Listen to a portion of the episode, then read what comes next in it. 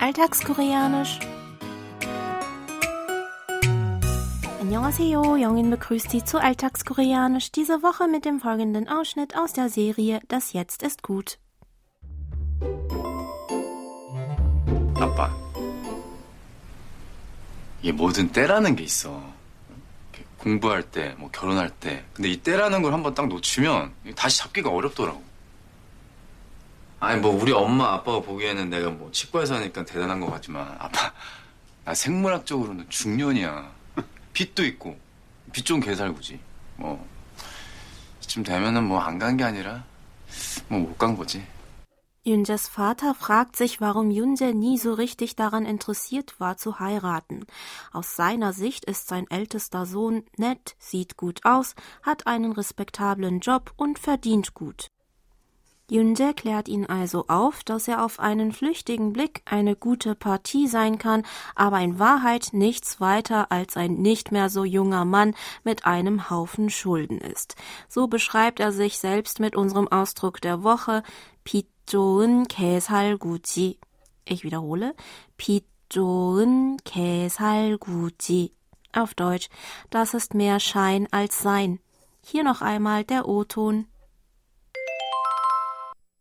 빚 좀 개살구지. 빚 좀 개살구지. 빚 좀 개살구지. 빚 좋은 개살구지. Der Satz beginnt mit dem Nomen Pit für Licht, Farbton. Ton setzt sich zusammen aus dem Verbstamm cho des Verbs chutta für gut sein, schön sein und der Verbendung in zur Bildung von Attributformen. Davon näher beschrieben wird das darauffolgende Nomen Kesalgu, mit dem die Frucht der manchurischen Aprikose bezeichnet wird. Daran hängt die nicht höfliche Aussagenendung ti.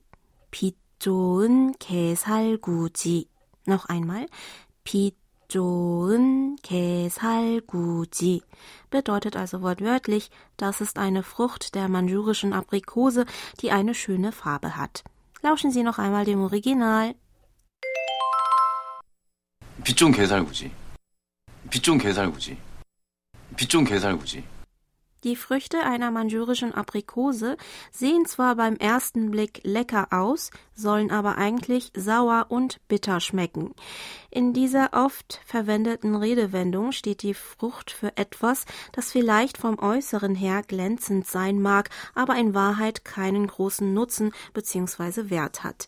In diesem Sinne wäre unser Ausdruck der Woche natürlicher übersetzbar mit Das ist mehr Schein als Sein.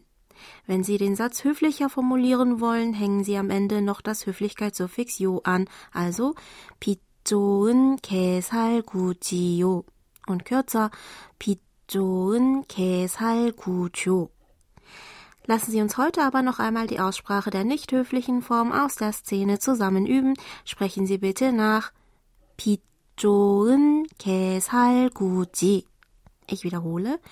빚 좋은 개살구지. Hören Sie abschließend noch einmal in die ganze Originalszene rein. 아빠,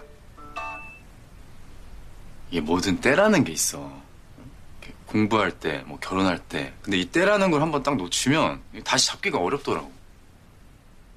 아니 뭐 우리 엄마 아빠가 보기에는 내가 뭐 치과에서 하니까 대단한 것 같지만 아빠 나 생물학적으로는 중년이야. 빚도 있고 빚 좀 개살구지. 뭐 이쯤 되면은 뭐 안 간 게 아니라 뭐 못 간 거지.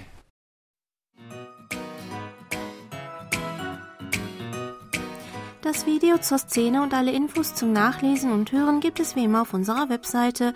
Für heute verabschiede ich mich von Ihnen. Bis zum nächsten Mal.